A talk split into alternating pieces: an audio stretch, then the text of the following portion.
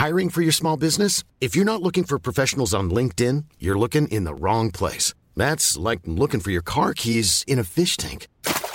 LinkedIn helps you hire professionals you can't find anywhere else, even those who aren't actively searching for a new job but might be open to the perfect role. In a given month, over 70% of LinkedIn users don't even visit other leading job sites. So start looking in the right place. With LinkedIn, you can hire professionals like a professional. Post your free job on linkedin.com slash people today. Bonjour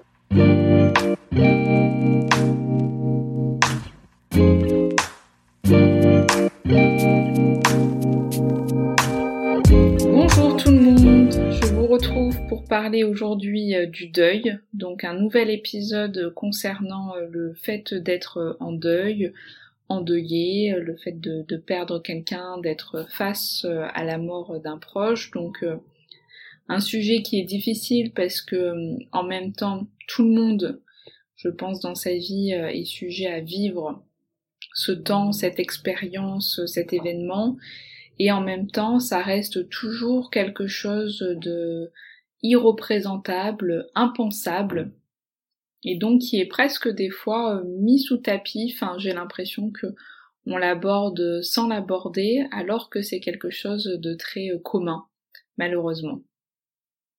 Ça pose justement donc les fondements de est-ce que le deuil c'est une expérience, est-ce que c'est un état psychologique, est-ce que le deuil est intime, est-ce que c'est quelque chose de social, c'est vraiment quelque chose qui est autant pris dans la société, mais qui a en même temps une expérience qui, qui est interne. Donc selon moi, le deuil, c'est une expérience intime, mais qui s'inscrit dans une société, dans une culture qui en fait donne les codes de sa possibilité. C'est pour ça que je trouve que c'est assez délicat parce qu'on on a beau le vivre de, de façon euh, profonde, interne, personnelle, pour autant euh, la société prend part quand même à la question du deuil et donne sa conception de la norme du fait d'être endeuillé en fonction euh, du système, de la culture dans lequel euh, et dans laquelle on, grandit, on évolue, on nous transmet le deuil. Et la façon de vivre le deuil n'aura pas la même signification et la même expression d'un pays à l'autre, d'une culture à l'autre, d'une religion à une autre, etc. D'ailleurs, pour donner un exemple, dans notre société, on a euh, ce sentiment que si une personne ne pleure pas quand elle est endeuillée, euh, elle n'exprime pas sa peine, et ben elle serait par exemple déviante des normes collectives du deuil. De même par exemple pour quelqu'un qui exprimerait une souffrance encore euh, très euh, présente même des années après le deuil. On se dirait que la personne n'est pas passée à autre chose, qu'il y a un problème. Alors que pour autant, on peut penser que dans d'autres cultures, dans d'autres systèmes, euh, il peut avoir aussi euh, des formes de célébration autour du deuil, de, euh, de, de, joie, de une autre façon de dire au revoir à la personne, voire une, une compréhension beaucoup plus empathique quand des années après la personne est toujours dans ce qu'on pourrait dire un, un, système endeuillé. Donc on voit vraiment que la culture et le système dans lequel on grandit donne quand même nos possibilités d'être en deuil. Pour moi, donc, l'expression euh, travail de deuil, dont, je reviendrai plus tard, c'est une convention euh, sociétale avant tout. Et des fois, c'est ça qui, je pense, fait qu'on a du mal à parler euh, du deuil parce que on en oublie en fait la représentation intime que cela vient représenter. Donc ce tabou du deuil et de la mort dans la société, c'est vraiment pour moi l'idée qu'on a, très peu envie de parler de ce que ça fait vivre. D'autant plus que c'est quand même un processus qui est normal, on y est tous confrontés un jour dans notre vie. Et, je pense qu'en fait la mort en tant que telle, c'est quelque chose qui est tellement euh, révoltant, sans sens, même si c'est encore une fois un processus habituel et qui fait partie de la vie, la mort c'est abstrait et on oublie en permanence qu'elle existe. Même si on s'imagine sa propre mort, on est toujours le spectateur en fait de cette situation. on ne peut pas se la représenter en soi, c'est une expérience que personne peut venir vraiment raconter. En soi d'ailleurs, on, on, ne croit pas vraiment à notre propre mort et à celle de ceux qu'on aime. Sans s'en rendre compte, on peut même porter l'illusion de l'immortalité. C'est quelque chose qui, euh, qui est inconscient, mais heureusement en même temps qu'on oublie qu'en fait il y a une forme de finitude. C'est parce que aussi on peut mourir qu'on est en vie et que celle-ci a du sens. Sauf que pour que cette, cette vie-là a du sens, on est obligé de, de se représenter qu'il n'y a pas de fin, d'une certaine façon. Donc c'est très difficile de parler de la mort. On est obligé d'être dans ce déni-là de la finitude pour soi et pour ses proches. Et encore une fois, heureusement qu'on a ce, processus de refoulement, parce que si à chaque fois euh, que euh, son enfant ou son conjoint euh, passe la porte et qu'on se dit qu'il peut risquer de ne pas rentrer, de, se faire écraser, de mourir, on n'arriverait plus vraiment à vivre et à continuer à être dans des projections, dans des projets, dans des projets, pardon, des rêveries, etc. D'ailleurs, je trouve que c'est assez singulier parce que quand euh, une personne a perdu quelqu'un euh, récemment, on peut voir que cette personne est souvent dans une forme de retour du refoulé, du refoulement, et donc dans une hyper présence autour de la mort, et voire donc une hyper vigilance autour de la mort, donc d'avoir très peur que d'autres proches aussi euh, meurent, peut-être peur que la personne en tant que telle meure aussi, et donc de beaucoup plus être sensible au risque et à la finitude. Donc si vous avez écouté euh, mon épisode sur le, traumatisme, j'avais expliqué aussi le fait que d'une certaine manière la fin c'est un concept négatif, c'est peu conscientisé et c'est pour ça que quand on est confronté à une scène qui peut engendrer de façon réelle ou imaginaire la mort, c'est extrêmement traumatique parce qu'en fait on n'a pas d'image inscrite de notre mort et de la mort en tant que telle dans notre inconscient. Ça c'est ce que Freud aussi va amener euh, petit à petit. Donc Freud d'ailleurs il a, il a amené le concept, euh, enfin le parallèle en tout cas entre le deuil et la mélancolie. Pour les penseurs de, la psychanalyse, c'est vraiment un livre qui, euh, qui est lu, relu et qui est beaucoup discuté. C'est pour ça que d'ailleurs je mets euh, l'épisode euh, du deuil après l'épisode de la dépression. C'est pas pour foutre le cafard euh, à tout le monde, hein, mais c'est pour penser aussi ces deux sujets ensemble.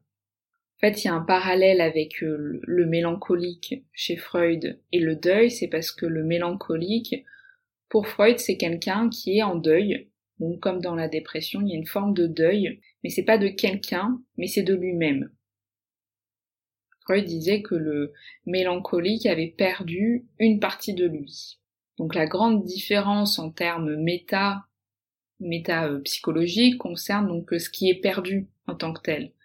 C'est-à-dire qu'on a perdu un objet cher dans le deuil, et dans la mélancolie, cet objet cher, c'est une perte, mais c'est euh, narcissique, c'est de soi.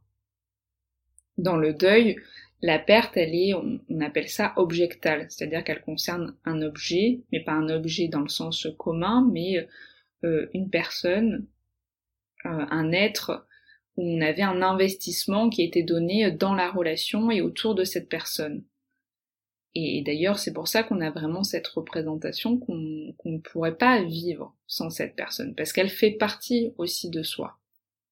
Donc c'est pour ça que dans le deuil, on a beau dire qu'on perd euh, quelqu'un, un sujet, donc un objet, que la perte est objectale, en réalité, il y a toujours quelque chose aussi de narcissique. Il y a une partie de soi qui s'en va avec la personne décédée.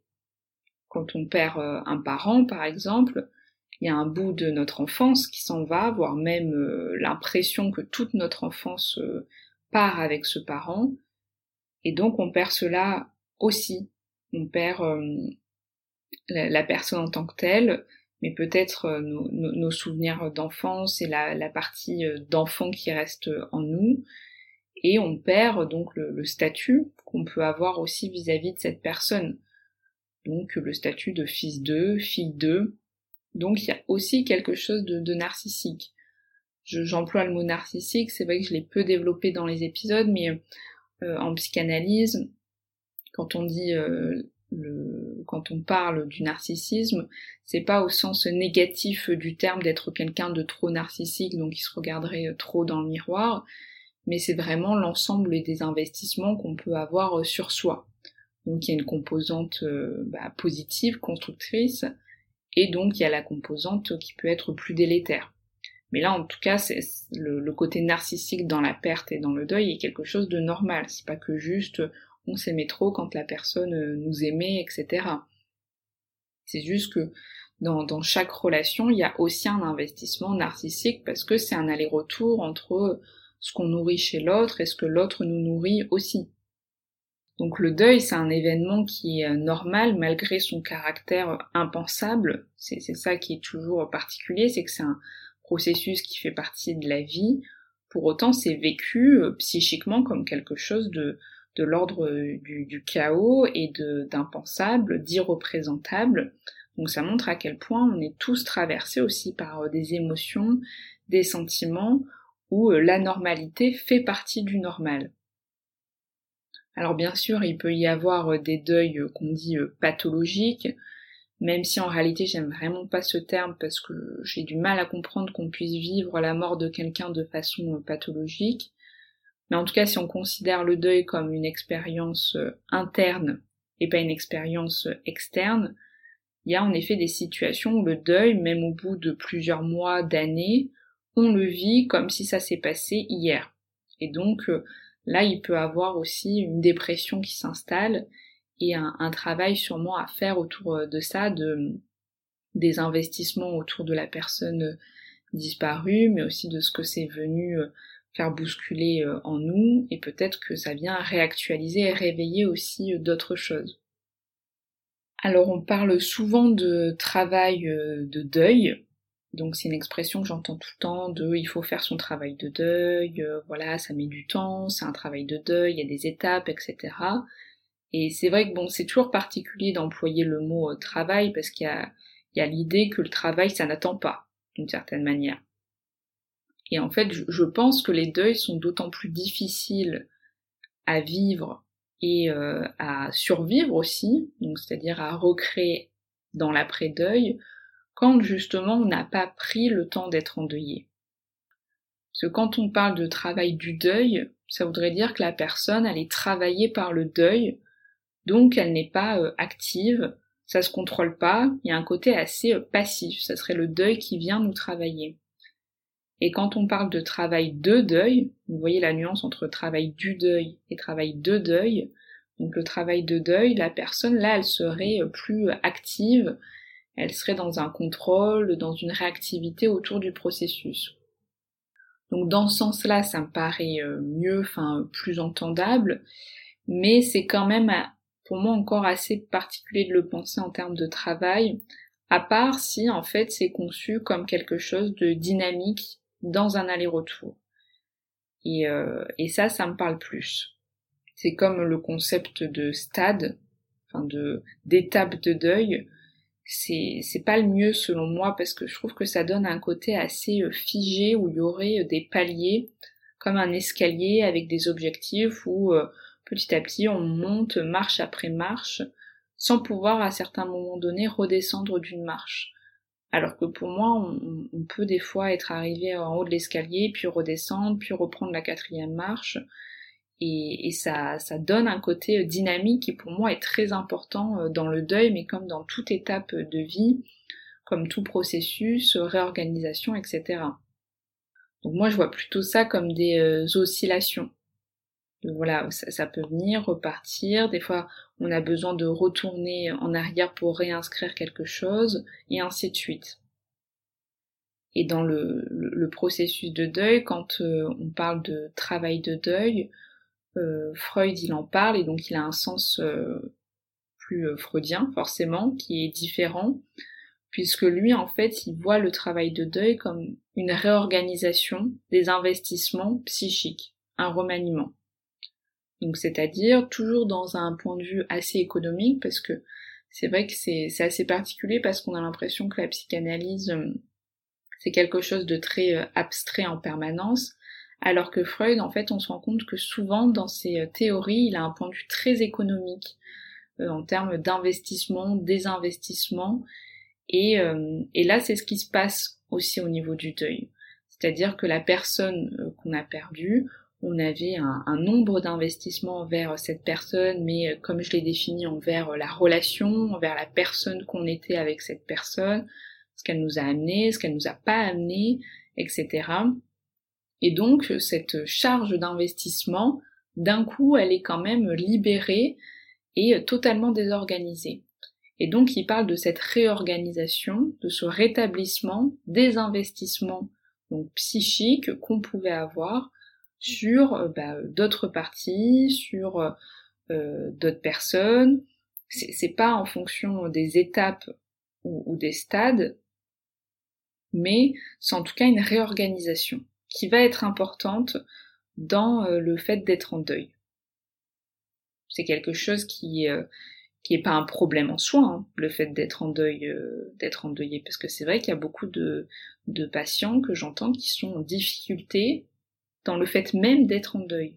Donc ça, ça me paraît euh, inconcevable, parce que c'est quelque chose qui, qui n'a rien de pathologique d'être en deuil. Au contraire, être en deuil, c'est justement euh, être du côté de l'humain, de notre sensibilité, de notre intelligence humaine. Et donc c'est pour ça que ça nécessite cette réorganisation, cette relecture de notre place dans la vie en tant que vivant, mais de notre place dans la vie avec cette personne, la place qu'on avait pour cette personne, la place que cette personne avait pour nous, ainsi de suite. C'est pour ça que je pense que dans le deuil, il faut vraiment percevoir euh, la personne, mais la relation qu'on avait aussi avec cette personne. C'est-à-dire que quand on perd euh, un père euh, ou une mère, par exemple, on perd la relation donc avec cette mère, mais comme je disais, on perd aussi son statut d'enfant de cette mère-là. Donc ce temps de deuil, ce processus, c'est pouvoir aussi se reconnecter avec la personne dans son entièreté, ce qu'elle a été, mais aussi ce qu'elle n'a pas été. Donc euh, l'amour qu'on a pu avoir pour cette personne, mais aussi parfois euh, euh, la colère, l'incompréhension, etc. Donc la personne, elle peut prendre d'un coup une place d'idéal, de fusion, quand elle, quand elle est partie, et c'est normal de passer par là. Comme il peut y avoir beaucoup de haine aussi dans le deuil. De vivre ou revivre, par exemple, un abandon. D'être en colère parce que la personne peut-être nous a laissés tout seuls. Et c'est important de reconnecter aussi avec cette colère. Et même dans le deuil habituel, il y a aussi cette part euh, de haine qui permettra d'avancer. C'est plus difficile à accepter, mais la personne pour justement euh, avancer aussi dans, cette démarche-là, elle va aussi se co-construire une pensée, un souvenir autour de sa relation avec cette personne et de l'être en tant que tel, qui sera pris forcément dans des investissements qui auront été euh, ambivalents, faits voilà d'amour, de haine, de colère, de, savoir vivre, mais euh, encore une fois, euh, d'incompréhension, de difficultés d'ajustement. Enfin, on est toujours dans une relation avec quelqu'un, même si on a, on a l'impression que c'est l'idéal même, c'est pas possible. Et dans le deuil, ça demande aussi de passer par euh, ce, temps-là où on se reconnecte à la personne. Donc l'importance en fait de redonner un statut de personne, de sujet à celui qui est décédé.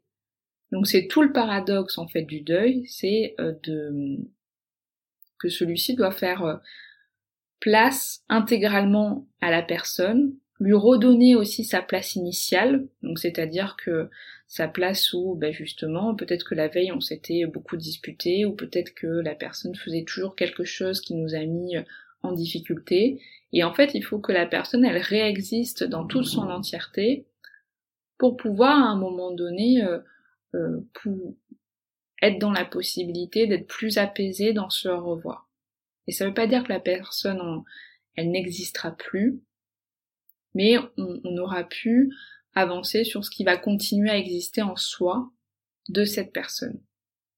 Et c'est pour ça qu'il y a beaucoup aussi de difficultés de compréhension dans les familles autour du deuil, parce que alors que ça devrait être une expérience, on pourrait se dire qui rapproche parce que on peut perdre une personne commune qu'on a tous aimé, en fait c'est là où dans des familles euh, ça explose aussi, ou alors ça ne fonctionne pas.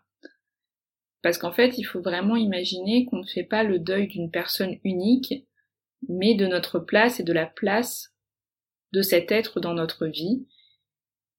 Et donc il peut y avoir ces difficultés à faire le deuil en famille, parce qu'on a du mal à se comprendre. Mais en fait, c'est parce qu'on ne parle pas de la même chose. On perd pas du tout la même mère, le même ami dans le deuil. Donc pour certains, ils vont perdre voilà un, parent, pour d'autres, ça va être un conjoint, euh, un frère, euh, une cousine, etc. Mais même quand on a l'impression d'être à la même place, donc euh, voilà, des frères et sœurs qui perdent une mère, c'est pas la même mère qui perdent.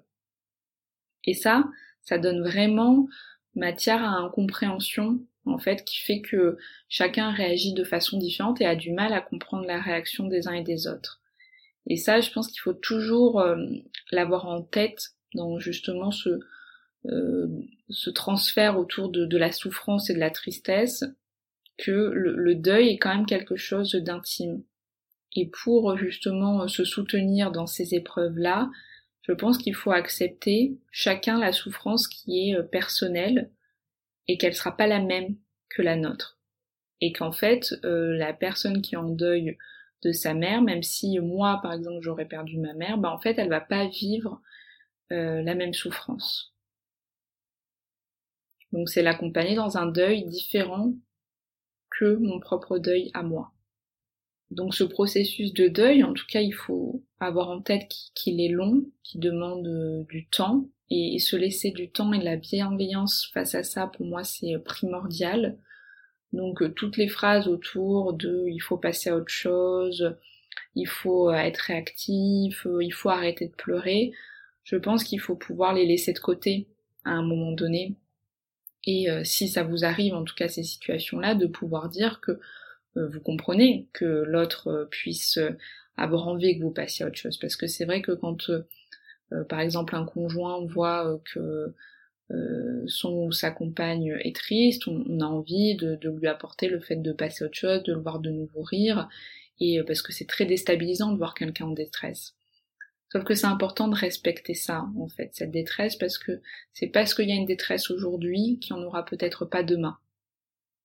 Et que ce deuil, ça vise euh, justement à d'abord passer par une phase où on réinvestit entièrement la personne, comme si du coup, en fait, toute notre vie avait été concentrée autour de cette personne-là, pour pouvoir à un moment désinvestir non pas la personne, mais euh, l'investissement qu'on y avait mis psychiquement et pouvoir petit à petit réinvestir ailleurs en gardant aussi la place euh, de la personne dans son entièreté et en gardant le fait que cette personne existera toujours aussi euh, en soi mais peut-être avec le temps d'une façon différente et que là quand le, deuil est présent on, peut être très pris par la tristesse, si on voit des photos, etc. Mais qu'un jour on pourra regarder ces mêmes photos et avoir ce souvenir plus, plus joyeux, se rappeler de cette blague, etc. Et l'absence euh, dans la vie, elle restera toujours, puisque c'est objectif. Donc la personne, elle sera euh, toujours absente. Ça, voilà, euh, elle va pas d'un coup réapparaître dans la pièce c'est sûr, même si au début on peut penser que si, ça, ça fait partie aussi de, de ce temps-là. Mais la souffrance, elle, face à cette absence, elle pourra être moins tumultueuse, voire plus apaisée. C'est pas une disparition, mais c'est une autre façon de penser à la personne. Ce n'est pas la douleur qui vient en premier lieu, mais ça peut être des souvenirs donc euh, plus euh, apaisés, heureux, nostalgiques. Alors des fois ça veut pas dire que dans 15 ans on va pas reverser une larme, mais quelque chose en tout cas où justement on est moins pris par euh, ce, cet afflux comme ça qui arrive pendant le deuil. En tout cas, c'est vraiment ce cheminement de la traduction à l'extérieur de quelque chose qui se fait à l'intérieur. Il y a une vraie importance d'ailleurs dans le deuil du rituel, que celui-ci soit religieux, philosophique, personnel. Je pense que hum, c'est important de pouvoir reconnecter et faire des choses qui symboliquement vont avoir du sens pour dire au revoir à la personne et donc garder ce côté actif par la pensée, mais donc par certaines croyances, certains discours, certains donc rituels pour pouvoir euh, se sentir et sentir la personne et mettre en place tout ce qui va permettre de lui dire au revoir sans euh, dire adieu. Voilà, donc c'était un épisode euh, un petit peu plus bref sur le deuil parce qu'encore une fois c'est une expérience que tout le monde vit mais qui est intime et je pense que en parler c'est compliqué d'un point de vue théorique, c'est pour ça que j'ai pas voulu non plus parler des étapes de deuil, etc. parce que je trouve que ça n'a pas vraiment du sens. Je voulais vraiment rappeler euh, le fait qu'il n'y a pas de sens au départ, mais que le sens c'est soi-même où on le donne au fur et à mesure, et que c'est ça qui est important. Et euh, malgré l'expérience euh, irreprésentable, essayer en tout cas d'en parler et de se faire sa propre narration autour de ça, c'est ça qui va en tout cas permettre de, de penser le deuil non pas comme quelque chose de, de, de fini, positif et on passe à autre chose, mais comme quelque chose d'intégré. Et c'est ce qui est important. Voilà. Je vous souhaite euh, bah, une bonne écoute pour euh, si vous écoutez les prochains épisodes. On se retrouve euh, la semaine prochaine pour le dernier épisode de cette saison, qui est donc un épisode qui je pense va vous plaire parce qu'il finit justement comme j'avais annoncé sur une note plus positive au sens plus qui porte parce qu'on va parler de la résilience et je trouve que après avoir parlé d'angoisse, de traumatisme, dépression, deuil, je pense que j'ai donné un bon paquet. Donc on va finir euh, avant euh, l'été sur quelque chose de qui justement va venir soutenir tout ça. Donc n'hésitez pas euh, à partager euh, vos réflexions, à partager cet épisode si vous a parlé ou si vous pensez qu'il peut parler euh, à quelqu'un. Je vous souhaite une bonne journée ou une bonne soirée et puis à bientôt. Salut